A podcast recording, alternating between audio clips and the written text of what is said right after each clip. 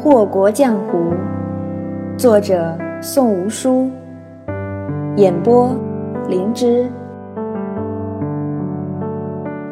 第三十三章：出入流云轩。九姨走了，柳灵玉没去送九姨，她有别的事儿可干。兰场默默地站在关春院外，心头有些空荡荡的。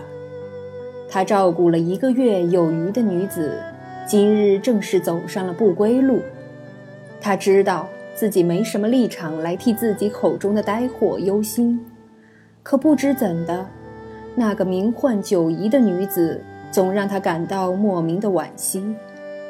大概是因为一开始便知道自家公子的打算吧。兰场总觉得用这样的手段去诓骗一个女子。有些不够磊落，可是，举凡进了乱怀楼的人，又有什么资格去谈磊落这两个字呢？今日公子第一次催他，催他用心配制解药。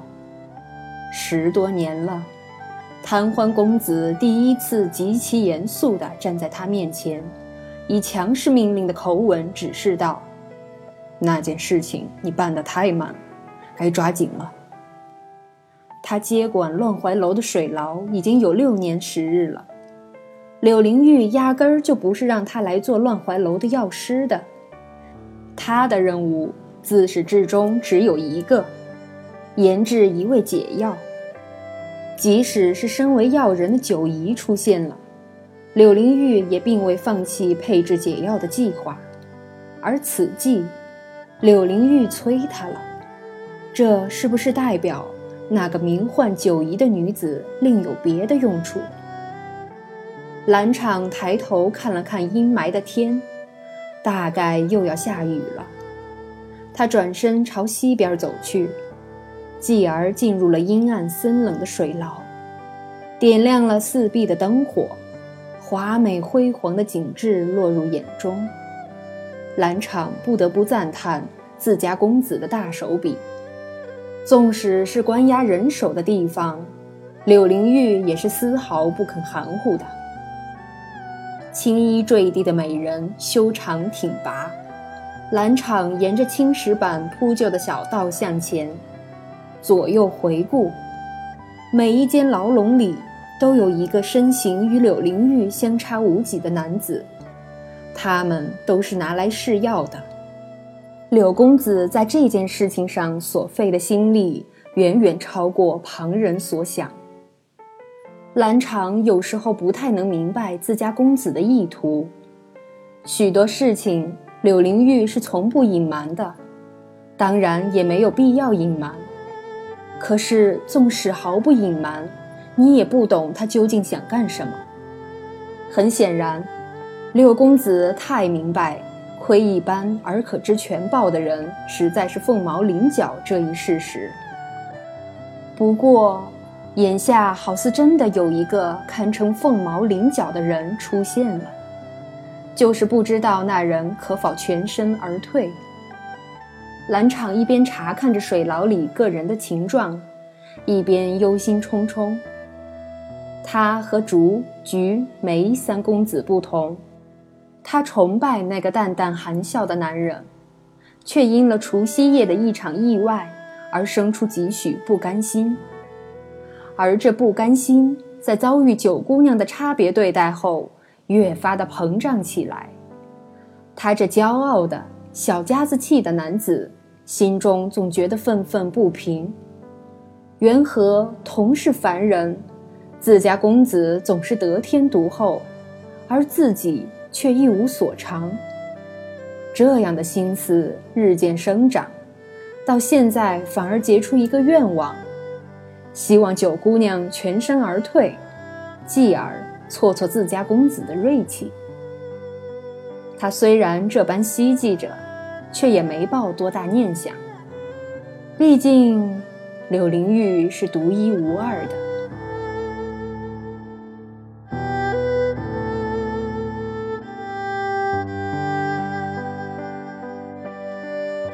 九姨原先也以为柳灵玉是独一无二的，可是面对自己眼前端坐着的白衣男子，九姨瞠目结舌。她怀疑自己错了，原因也不复杂，就是这看似瞎了的男子，鼻梁、唇角、下巴都与柳公子别无二致。难道是同一个人？那不是在玩我吗？九姨愤愤地想。可他又吃不准是不是。萧玉伦的眉眼被缎带遮住了，或许人家萧公子生了双波光潋滟的桃花眼呢，又或者人家萧公子长了对凌厉如刀的剑眉呢？既然是柳公子吩咐带来的，那就安排去流云轩吧。那冷清的嗓音，不急不缓的语态。悠哉金贵的姿势，无一不与柳灵玉一模一样，就连怀抱手炉的习惯也不谋而合。公子怎么能让一个外人随随便便就入流云轩呢？这不是乱了规矩吗？丹珠一听萧玉伦的吩咐，就急了：自家公子的衣食住行，怎能让外人料理？萧玉伦呵呵笑出声来。你这丫头怎么能这么跟人家九姑娘说话？竹公子领过来的人，你也不顾及一下旁人的脸面，还说什么乱不乱规矩的事情？我看你呀，才是真正的没规矩。九姨瞧着他，满面含笑的与丹珠打趣，那模样平和而温暖，与柳灵玉的凉薄阴损全然不同。他那般痴痴呆呆地盯着萧玉伦，目光着实炽热，连萧玉伦这个看不见的都察觉到了一丝异样。他转过脸来，侧着脑袋，含笑道：“九姑娘莫见怪，我家丹珠口没遮拦惯了，一时也改不过来，若有得罪之处，还请见谅。”柳灵玉也时常含笑耳语。可给人的感觉总是阴恻恻的，叫人汗毛倒立；而眼前的萧玉伦，一样是含笑而语，却是和煦安宁，叫人心头十分妥帖。他哪是被我重伤了？他是看公子你看呆了。丹珠一点儿也不客气地戳破真相。萧雨伦一听，脸上的笑容愈加的明显了。你这丫头，他仰怒着轻喝了一声，但话音刚落，便又笑了起来，很是开怀的样子。不是同一个人。九姨微微蹙眉，好似很困惑。萧玉伦这做了许久瞎子的人，虽不会武功，可耳力还是好的厉害。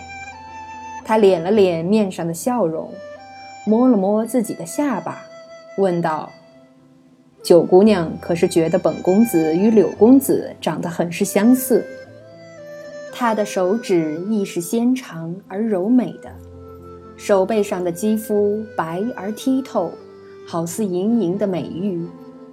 九姨从前觉得男子的手极少有这般圆润的观感，今日见了眼前人，却不知为何。这萧公子与柳公子连手都长得如此相像。萧玉伦没得到九姨的回应，放下手，将手掌附在手炉上，慢慢摩挲着，一边道：“世上长得相似的人何其多，就算是一模一样，也没什么奇怪的。九姑娘别多想了。”温温吞吞的话，很是贴心。柳灵玉说话刻薄，不若萧玉伦这般体贴入微。九姨侧手，暗自道：“也对，梅公子的易容术那般精妙，弄张一样的脸面又有何难？再说，这萧玉伦与柳灵玉的性子实在是南辕北辙，若是同一个人，那才奇怪呢。”他这般想着，心下渐宽。微微笑了笑，道：“萧公子言重了，九姨只是有些吃惊而已。”点了点头。萧玉伦又转过头去，对着丹珠数落道：“别老是欺负别人，你这张嘴呀，比刀还伤人心。听本公子的话，带九姑娘去流云轩，别耽搁了正事儿。”丹珠对着萧玉伦做了个鬼脸，一拧腰走了。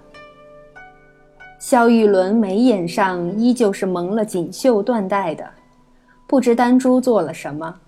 依旧是一脸仰怒，九姨瞧着刚刚使性子出去的丹珠，再看看端坐在上的萧玉伦，越发的觉得这萧公子十分有趣，抿着嘴跟了出去。九姨的心里还想着方才的诡异情形，丹珠在前头领路，心思却还是在身后的人身上，冷不丁转过身。竟瞧见九姨眉眼含笑，笑什么笑？来了销魂山庄，就给本姑娘把皮绷紧了，不然家法伺候。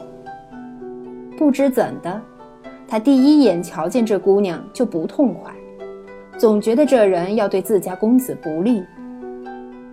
九姨却是觉得眼前的匪衣女子是个妙人，丹珠生得温柔婉约。初初看去，如同上好的芙蓉石，入眼有种娴雅端庄的韵味。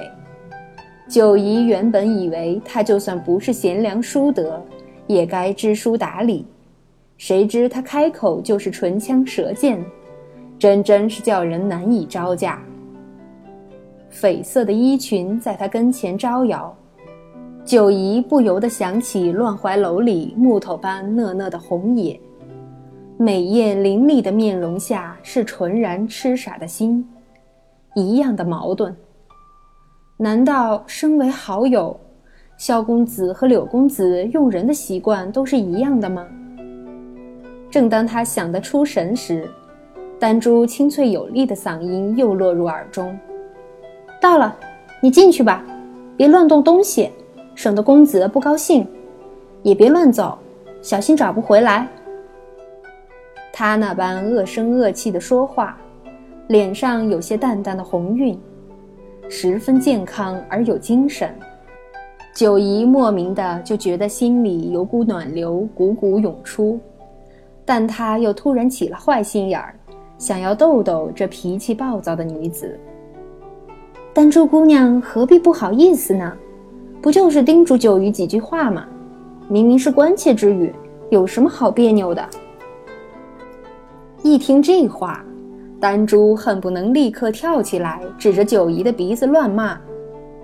但想想这是竹芒带过来的人，就只白了他一眼，没好气道：“谁关心你啊？你若是出了什么事儿，那还不是要麻烦大总管我？”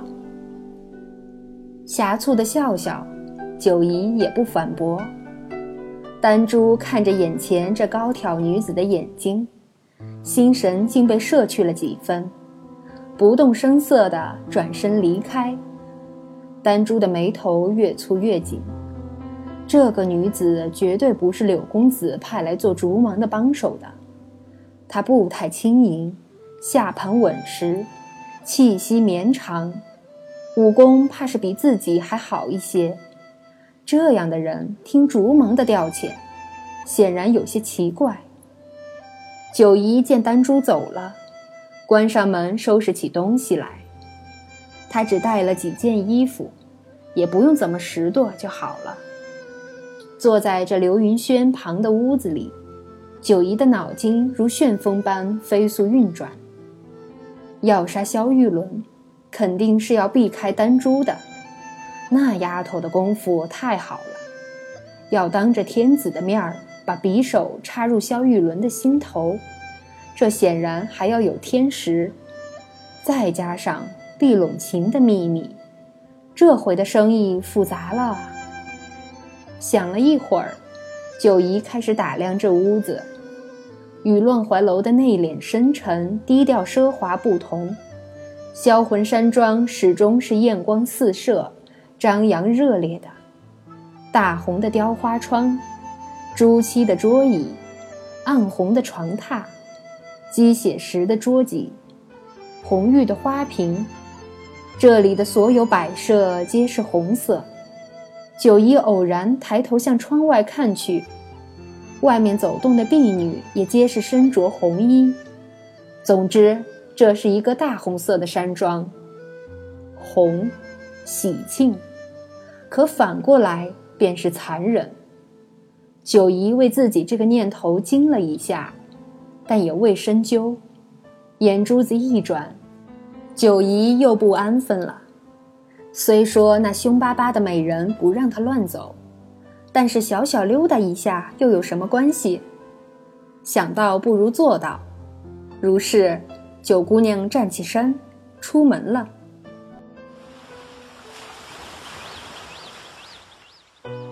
不愧是天下第一山庄，销魂山庄的一草一木皆是错落有致的，亭台轩榭。假山池塘，无一不是精心安排建造。九姨晃荡着身子，一边溜达，一边东张西望，口水都快要流出来了。有时候也难怪旁人小瞧了他。你看他那副见着好东西就走不动路的样子，定然也不觉得此人出身不凡，血统高贵。他看着这华美景致的山庄，啧啧赞叹：“真是开眼了，真是恰到好处啊！富贵逼人，却又不显俗气，当真是第一山庄啊！”他眼红这羊肠小道上铺着的和田玉卵，眼红这雕梁画栋上缀着的黄金流苏，眼红这小巧荷塘里养着的金鱼锦鲤。但很快，他就不眼红了，他眼直了。九姨瞧见了一栋有别于其他精致庭院的阁楼，那阁楼气韵恢宏，远远看去竟有些破人心神。暗沉沉的牌匾高高悬挂，其上“敛音阁”三个字龙飞凤舞。那块牌匾。应该是千年沉香木雕的吧？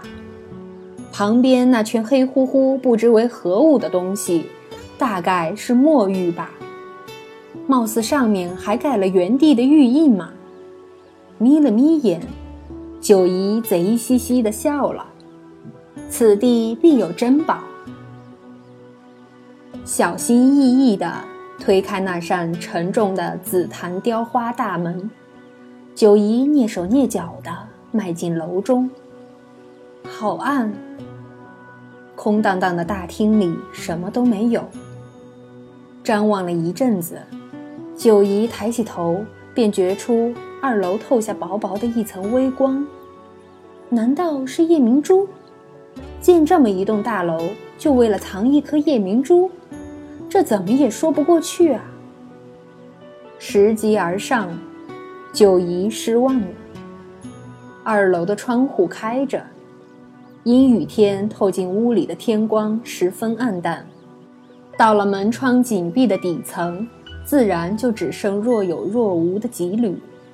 不知情的人看着，确实有些像远远透过来的明珠之光。这二楼与一楼却是不同，里头满满的摆着近百张黄花梨木的雕花书案。上头放着的东西被各色锦帕遮住，也不知究竟是什么。九姨瞅瞅身旁的书案，左边的一张上盖着的锦帕上绣的是蛟龙出水，右边的一张上盖的是凤凰朝日，前头的那一张上则是飞天腾云。毕竟是偷偷溜进来的。九姨心中忐忑地朝后看看，确定了没人，便掀开了右手边的那块锦帕，看清被遮掩的物件，九姨又失望了。不过是一把五弦琴，不甚起眼，做工虽然精良，却并不十分名贵。一一掀开那些针脚精细的帕子，九姨哀叹了一口气。有钱人总是这般风骚吗？连个乐器都整出万般花样，可见是吃饱了饭没事儿干呢。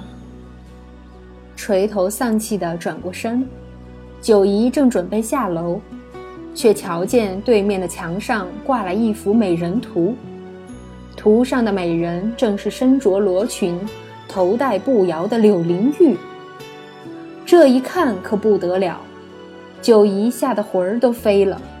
跌跌撞撞地出了敛音阁，一路飞奔回流云轩，直到爬上床，用被子裹住自己，还有些心有余悸。